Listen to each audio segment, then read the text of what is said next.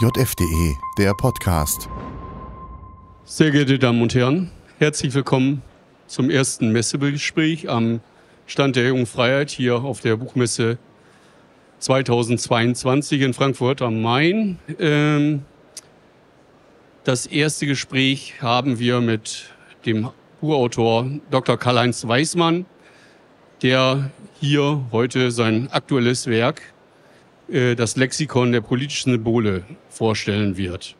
Ich möchte ganz kurz auf den Autor eingehen und ihn vorstellen äh, für diejenigen, die ihn nicht kennen. Geboren 1959 in Nordheim in Niedersachsen. Und sie waren auch praktisch ihr gesamtes Leben im Schwerpunkt äh, diesem äh, Bundesland treu, haben bis 2020 äh, in Göttingen äh, als äh, Lehrer an einem Gymnasium äh, ihre umfangreiche Bildung an äh, Generationen von Schülern weitergegeben. Und äh, ja, äh, äh, mit, äh, haben auch äh, jahrzehntelang, kann man schon fast sagen, in unserem Blatt äh, geschrieben und waren publizistisch äh, mehrfach äh, in Erscheinung getreten durch Publikumserfolge wie das die Geschichte für junge Leser beispielsweise vor einigen Jahren.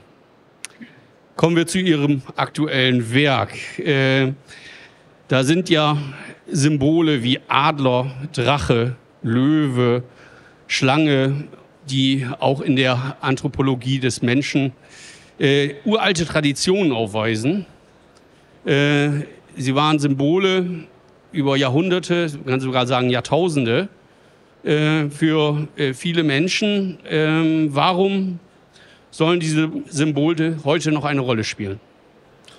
Also es ist grundsätzlich so, dass ähm, der Mensch nicht anders kann. Wir sind Symbole schaffende Lebewesen. Animal Symbolicum hat Ernst Cassirer uns genannt. Also wir sind gezwungen, aufgrund der Tatsache, dass wir eben grundsätzlich in einer nicht überschaubaren Welt leben, uns mit Symbolen zu helfen. Das heißt, wenn Sie sich hier im Raum umsehen, dann ist schon klar, es gibt die offensichtlichen Symbole, also sagen wir einmal die Piktogramme, mit deren Hilfe Ihnen die Richtung gewiesen wird. Natürlich sind auch die Buchstaben unserer Schrift Symbole und zeigen uns in irgendeiner Art und Weise eine bestimmte Art der Information. Aber es gibt auch darüber hinausgehend Symbole. Wenn ich mich jetzt also hier so umsehe, dann ist also völlig klar, dass nur ein Bruchteil der hier anwesenden Herren äh, herrenmäßig gekleidet ist. Das heißt also mit einer Krawatte gekommen. Äh, ein Gutteil von ihnen nicht. Die Tatsache, dass Herren sich in der Öffentlichkeit ohne Krawatte zeigen, ist auch ein Symbol und hat eben zu tun mit bestimmten symbolischen Verschiebungen. Viele Symbole, die uns umgeben, nehmen wir im Grunde genommen kaum wahr. Das heißt, ähm, unser Gehirn ist darauf ausgerichtet, bei bestimmten optischen Signalen in einer bestimmten Art und Weise zu reagieren und sich eben klar zu machen, dass jetzt dieser Pfeil, dieses Piktogramm diese und jene Bedeutung hat und die Aneinanderreihung dieser Schriftzeichen mit folgendem Lautwert verknüpft folgendes Wort wiedergibt. Aber es gibt eben auch Symbole, die haben eine wesentlich größere, einen wesentlich höheren Stellenwert, eine wesentlich größere Bedeutung. Und diese Symbole, die orientieren uns in der Welt. Sie organisieren die Welt für uns und sorgen dafür, dass wir nicht ununterbrochen alles, was uns umgibt, neu sortieren, neu verstehen, in irgendeine Art von Schema bringen müssen, sondern die Symbole erlauben uns Abkürzungen. Und wir wachsen mit diesen Symbolen, auch mit diesen besonders symbolträchtigen Symbolen, wichtigen, zentralen Symbolen, von Kindesbeinen in einer Kultur auf und lernen ihre Bedeutung mehr oder weniger präzise kennen. Die meisten von uns lernen sie nicht so besonders präzise kennen, sondern begnügen sich so mit einer ungefähren Vorstellung. Der Adler steht für Deutschland, irgendwelche Löwen stehen sowohl für Dänemark als auch für England. Und die Franzosen haben Pech gehabt, die besitzen gar kein Wappen, die operieren dann immer mit ihren äh, Trikolorenfarben und äh, das war's dann. Aber was es damit im Detail auf sich hat, dafür gibt es jetzt dieses Buch. Das heißt, wenn es Sie wirklich interessiert und Sie in die Tiefe gehen möchten, dann können Sie das mit Hilfe dieses Nachschlagewerkes machen. Sie sind ja im, im Vorwort äh, grundehrlich und äh, haben einen schönen Satz geprägt, der, der, der heißt, die Unübersichtlichkeit der politischen Symbolik erschwert die Erschließung. Ja. Ähm, und äh, äh da fragt man sich sofort, was hat Sie bewogen, dieses weite Feld überhaupt zu beackern? Also ähm, ich glaube fast, dass die allerersten Ursprünge tatsächlich in meiner Kindheit liegen. Äh, meine Mutter erzählte immer, dass ich anders als die meisten Jungs mich nicht für Autos interessierte, aber für die Automarken und für die Embleme, die sich an den äh, verschiedenen Tankstellen befanden. Und kreuzunglücklich war, weil mir eben niemand erklären konnte, warum Shell jetzt so eine merkwürdige Muschel hat. Warum es bei BP so ein Wappenschild ist und warum bei Aral so ein auf die Spitze gestelltes Quadrat. Warum diese Farben? Niemand konnte mir das sagen. Und ich nehme an, dass es so eine Art Grundfixierung ist. Das zweite Element ist sicherlich, ähm, dass ich eine Dissertation geschrieben habe. Und schon bei dieser Dissertation hat sich ein Grundproblem ergeben. Das heißt, jeden Doktorvater, den ich anvisiert hatte, erklärte mir, er könne die Doktorarbeit nicht betreuen, denn er verstehe gar nichts von der Materie. Bis ich jemanden fand, der, als er mir das sagte, gelassen reagierte, als ich zu ihm äh, sagte, da sind Sie nicht der Einzige. Äh, ich fürchte, das haben Sie mit allen Ihren Kollegen gemeinsam. Ich möchte ja wirklich auch Neuland erschließen. Der dritte Aspekt ist, ähm, Armin Mohler hat mal zu mir gesagt, als es um die Frage eines Themas für eine Dissertation ging, machen Sie doch um Himmels Willen irgendetwas, was kein anderer macht oder machen kann. Und ähm, ich glaube, dass das jetzt tatsächlich ohne vielleicht allzu eitel dabei als Autor zu klingen, äh, ich jetzt ein Buch geliefert habe, das wahrscheinlich wirklich nur ich in dieser Form schreiben konnte. Ich glaube, diese Passion geht ja ein bisschen weiter. Ich habe mich ja mal umgehört und es gibt Kenner, die sie auch privat aufgesucht haben und sagen, äh, sie haben ja zu Hause einen irren Fundus. Äh, das heißt, das zeugt ja, Sie haben es ja angespielt, nicht nur Ihre Dissertation, sondern es ist ja praktisch ein Lebenswerk, dass ja. Sie äh, seit jeher Sachen sammeln. Äh, äh, wir haben ja in dem Buch eine Vielzahl von Abbildungen, die wahrscheinlich nirgendwo zu haben sind, außer in Ihrem Privatarchiv. Ähm, und äh, das verrät ja auch eine Passion, ein Herzblut, ja. äh, was Sie in dieses Buch äh, investiert haben. Ähm, aber Sie müssen ja auch irgendwas bezwecken. Es ist ja nicht nur ja. ein Eigennutz, wahrscheinlich auch ein bisschen, dass man sich seinem Steckenpferd intensiv und auch einem hohen Niveau äh, nähert. Aber man will ja auch eine Aussagefähigkeit. Äh, warum sind diese Symbole besonders aussagefähig ja. oder aussagekräftig heute noch? Ja, also wenn Sie die Frage vor, sagen wir einmal, zehn Jahren gestellt hätten, wäre sie noch eher nachvollziehbar gewesen. Aber heutzutage ist es ja so, dass wir alle wissen, dass Symbole in unserer Welt eine eminente Rolle spielen. Das nehmen wir den Konflikt zwischen Russland und der Ukraine. Ähm, wer hat sich denn vor dem Ausbruch dieses Kampfes für die Frage interessiert, äh, was für ein Staatswappen oder welche Nationalfarben die Ukraine hat? Das hat ja im Grunde genommen überhaupt keine Bedeutung gehabt für die allermeisten. Jetzt gab es plötzlich eine Riesendebatte über die Frage, was das zu bedeuten hat, dass irgendwelche Gruppierungen äh, bewaffnet, äh, aber zum Teil auch zivil in der Ukraine mit Rot und Schwarz auftreten. Was soll das überhaupt? Was für ein Signal ist das? Wie finster sind die Absichten der Betreffenden? Das Z auf den russischen Panzern, genau dieselbe Sache. Oder das sogenannte Georgsbändchen, das ja in Russland eben für den großrussischen Patriotismus steht. Das alles zeigt ja, dass in dem Augenblick, in dem sich politische Situationen bis zu einem gewissen Intensitätsgrad entwickeln. Dass in dem Augenblick uns allen plötzlich klar wird, oh, die Symbole sind nicht bloß Hintergrunderfüllung. Das spielt nicht nur mit, sondern eigentlich hat es eine ganz zentrale Funktion, um große Menschenmengen zu integrieren und zu mobilisieren. Konkret, was äh, Sie haben gerade angesprochen, das Georgsbändchen. Die meisten werden es vielleicht nicht kennen, ist ja ein schwarz-orange gestreiftes äh, Band, was eine Renaissance erfahren hat, kann man ja praktisch sagen. Ja, ja. Äh, ich denke, vor 20 Jahren wusste nur ein intimer Kennerkreis überhaupt damit was anzufangen. Und es hat sich ja in Russland mittlerweile äh, ziemlich popularisiert. Äh, und das andere Beispiel auf der Gegenseite kann ich jetzt mal sagen, äh, die Embleme des Azovs-Regiment. ja, natürlich. warum ist die, die rekurrieren ja auf eine Symbolik, die viel, viel älter ist Warum haben Sie über diese langen Jahre auf einmal eine Konjunktur bekommen? Weshalb ja. sind sie notwendig? Also das hängt damit zusammen, könnte man sagen, dass Symbole auch ein gewisses Charisma haben. Und dieses Charisma, übrigens wie das Charisma von Menschen auch, das ist nicht zeitlos vorhanden, sondern das hängt auch von der Situation ab, von der Atmosphäre, in der sie dieses Charisma zur Geltung bringen. Und bestimmte Symbole, also beispielsweise Symbole, die in dem Ruf stehen, besonders alt zu sein, besonders ehrwürdig, vielleicht sogar archaisch und geheimnisvoll, oder solche, die aufgrund ihrer Optik eben einen besonderen Reiz ausüben. Solche Symbole können eben unter bestimmten Umständen dann eine Wirkung entfalten, die man in ruhigeren Zeiten diesen Symbolen gar nicht zutrauen würde.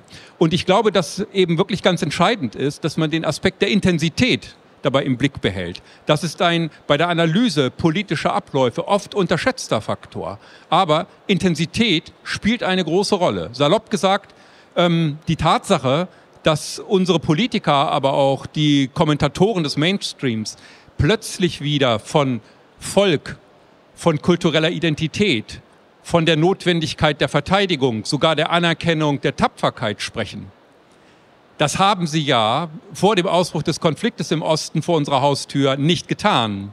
Wo kommt das denn plötzlich her? Und die Antwort lautet, das rührt daher, dass eben der Konflikt in so kurzer Zeit einen solchen Intensitätsgrad erreicht hat, dass man einfach nicht bestreiten kann, dass alle diese Faktoren von Belang sind. Aber die möchte ich äh, eine Frage entgegenstellen, denn Sie schreiben, das ist ein äh, besonders typische, sind besonders typische Symboliken.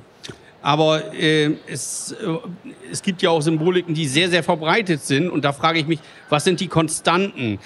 Beispielsweise der Adler, der kommt ja in der Symbolik vielfach vor. Äh, wo sind die Konstanten zwischen einer ostgotischen Fibel, dem, einer napoleonischen Standarte oder den Staatswappen von Polen, Deutschland, den USA oder sogar der Vereinigten Arabischen Emirate.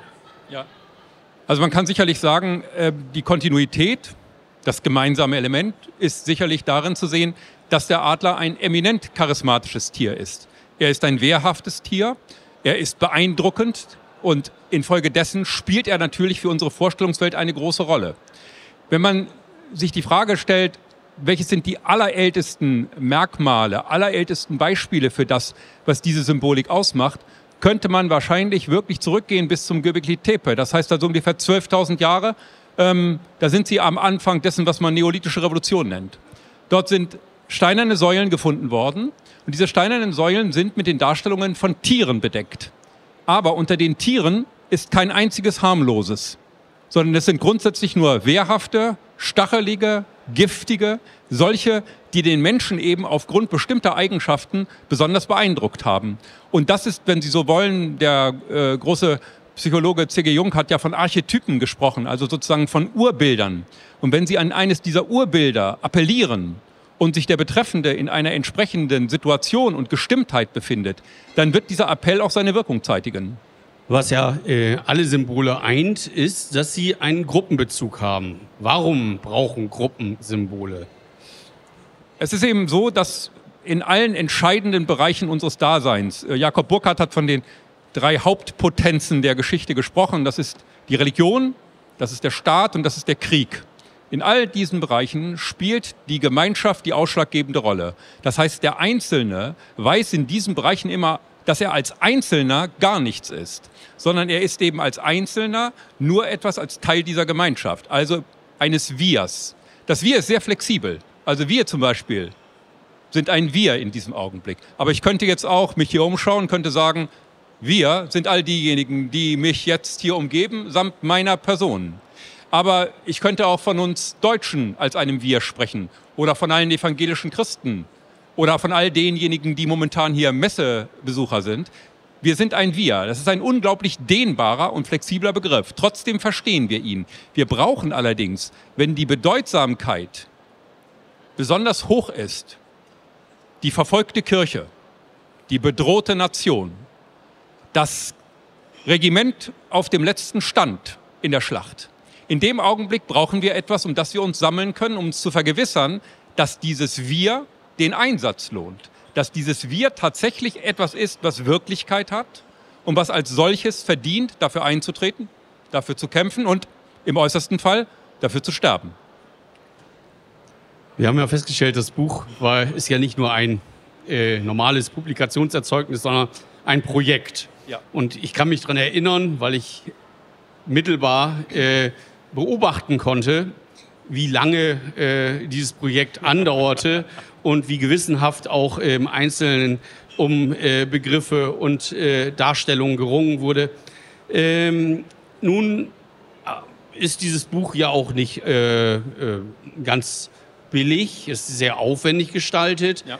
Dennoch haben wir in, innerhalb kurzer äh, Frist äh, eine doch erkleckliche Auflage fast verkauft. Sind Sie eigentlich von diesem Erfolg überrascht oder hatten Sie gedacht, das wird ein Projekt für Bibliotheken und für absolute Enthusiasten? Also ich muss an der äh, Stelle mal etwas sagen, äh, auf die äh, Formulierung hat ja schon mal Michael Klonowski abgehoben. Ähm, nämlich die Tatsache, man muss ja dankbar dafür sein, dass man Verleger hat. Ne? Also das ist ja nicht ganz unwichtig, dass man jemanden findet, der sich überhaupt auf so ein Projekt einlässt und sagt, ja, wir ziehen das jetzt durch, obwohl wir wissen, das wird uns Zeit, Energie, Nerven und auch Geld kosten. Und ähm, der Autor ist ja immer derjenige, der nicht die ganze Arbeit auf sich nehmen würde, wenn er nicht davon überzeugt wäre, es gibt Menschen, die sich dafür interessieren. Und wir haben ja im Vorfeld intensiv diskutiert über die Frage, wie hoch die Auflage sein sollte. Und ähm, die Meinungen gingen ja durchaus auseinander. Äh, ich persönlich habe immer gesagt, es ist aller Erfahrung nach so, Symbolbücher und Symbollexika, Sie brauchen bloß einmal den Begriff in eine Suchmaschine einzugeben, ähm, sind Dauerseller. Das sind zum Teil auch Bücher, die sind von einem einzelnen Autor geschrieben worden und werden im Grunde mehr oder weniger unverändert seit Jahrzehnten nachgedruckt. Vielleicht nicht immer im selben Verlag, aber eben über die lange Zeit. Denn sie werden unter regulären Umständen für ein Thema, für das jemand ein Lexikon schreiben kann, muss ja kein Einzelner sein, kann ja vielleicht auch eine ganze Gruppe sein. In diese Leute oder diesen Einzelnen werden Sie nicht einfach ersetzen können, sondern das Wissen, das der Betreffende oder das die Betreffenden angesammelt haben und in einem Lexikon verdichtet präsentieren, das ist eben in dieser Form etwas, was mit Kopfmonopol zu tun hat. Und deswegen bin ich, soweit das für einen Konservativen möglich ist, optimistisch gewesen, dass man dieses Buch auch am Markt platzieren kann. Jetzt will ich auch noch mal auf die äh, gegenwärtige Situation hier auf der Messe ja. beziehungsweise im Umfeld äh, zu sprechen kommen. Und wir haben ja gerade, ich halte es nochmal hoch, die aktuelle Ausgabe der Jungen Freiheit. Und da ist ja ein Symbol drauf. Naja. Äh, ist das eines der wirkungsmächtigsten Symbole derzeit? Also unter den gegenwärtigen Umständen ist es das auf jeden Fall. Aber man muss eben auch da sagen, äh, sie können die Wirkmächtigkeit eines Symbols nicht an sich bestimmen, sondern dass die Wirkmächtigkeit hängt natürlich damit zusammen, dass es äh, jemanden gibt, der das Symbol platziert und dass es eine hinreichend große Gruppe gibt, die dieses Symbol akzeptiert und es als das eigene äh, betrachtet. Und in diesem Falle wird man eben sagen können, die Regenbogenfahne ist eben der symbolische Ausdruck dafür, dass innerhalb der Gesellschaft eine bestimmte Vorstellung ähm, nicht nur von der Struktur der Geschlechter und dem Verhältnis der Geschlechter untereinander oder dem, was überhaupt Geschlechter sind, sondern überhaupt eine bestimmte Vorstellung von Gesellschaftsaufbau und sozialer Form zum Ausdruck kommt, die eine erhebliche Resonanz findet und eben deshalb auch mit bestem Gewissen beispielsweise an öffentlichen Gebäuden aufgezogen wird. Das ist das eine. Das zweite, was man aber dazu sagen muss, ist, der Regenbogen ist eben ein uraltes Symbol. Das heißt also, den Regenbogen finden Sie schon in altorientalischen oder in der altgermanischen Religion als Symbol. Und ähm, so hat er sich im Laufe der Zeit immer wieder als Symbol bewährt, ist allerdings auch immer wieder mit unterschiedlichen Vorstellungen aufgeladen worden. Und äh, vielleicht werde ich das nicht mehr erleben. Aber wir sollten durchaus darauf gefasst sein, dass auch in diesem Falle eben die Symbolik irgendwann ihre Bedeutung verliert, das Ganze ausgereizt ist und der Regenbogen vielleicht auch einmal wieder für etwas anderes steht. Aber äh, das, der Bezug auf, auf das Wir, äh, inwiefern ist denn erklärbar, dass äh, der Rewe Einkaufsmarkt eine Regenbogenfahne neben seine äh, äh, Markennamenfahne äh, hisst und äh, flächendeckend ganz Deutschland präsentiert? Ja, das hängt einfach damit zusammen, dass der Rewe-Markt eben gerne seine Waren an den Mann oder an die Frau oder an das äh, ich weiß nicht was bringen möchte und davon ausgeht, dass das entsprechende Zustimmung findet. So wie in der Bäckerei meines Vertrauens eben jetzt ähm, um Auszubildende geworben wird mit dem großen I mitten im Wort. Äh, obwohl das ganz biedere Leute sind. Aber sie glauben eben, dass das einfach jetzt angesagt ist und dass das jetzt so laufen muss. Und selbstverständlich haben sie in einer modernen Mediengesellschaft äh, Möglichkeiten, Symbole durchzusetzen, ähm, zu etablieren und auszubreiten, die also alles in den Schatten stellen, was man früher an Verbreitungsmöglichkeiten hatte. Und da wird man schon sagen müssen, dass in den vergangenen 150 Jahren bereits mehrere gravierende, revolutionäre Umwälzungen auf dem Sektor stattgefunden haben. Äh, ein Beispiel, das man nicht immer so im Blick hat, aber die Erfindung der Spraydose und die Möglichkeit, Farbspraydosen dazu zu benutzen, um irgendwo ein politisches Sgraffito an die Wand zu bringen, hat eben tatsächlich in den 70er Jahren äh, dazu geführt, dass bestimmte Konzepte der politischen Symbolik revolutioniert wurden. Das hat es eben vorher so nicht gegeben. Und natürlich geht es immer hier um Zugehörigkeit und die Definition von wir, in diesem Falle wir die Guten und die anderen, die das jetzt nicht äh, mittragen, natürlich automatisch nicht wir und mithin die Bösen. Ich bin ganz sicher, das könnten wir jetzt noch anhand von hunderten Beispielen Ohne Zweifel, aus diesem ja. Buch durchdeklinieren. Und äh, danke Ihnen recht herzlich, Herr Dr. Weißmann, für dieses Gespräch und lade alle ein, nochmal dem Autor persönlich einige, an, einige Fragen zu stellen. Danke sehr. Ich danke Ihnen. JFDE, der Podcast. Ein Angebot der jungen Freiheit. www.jungefreiheit.de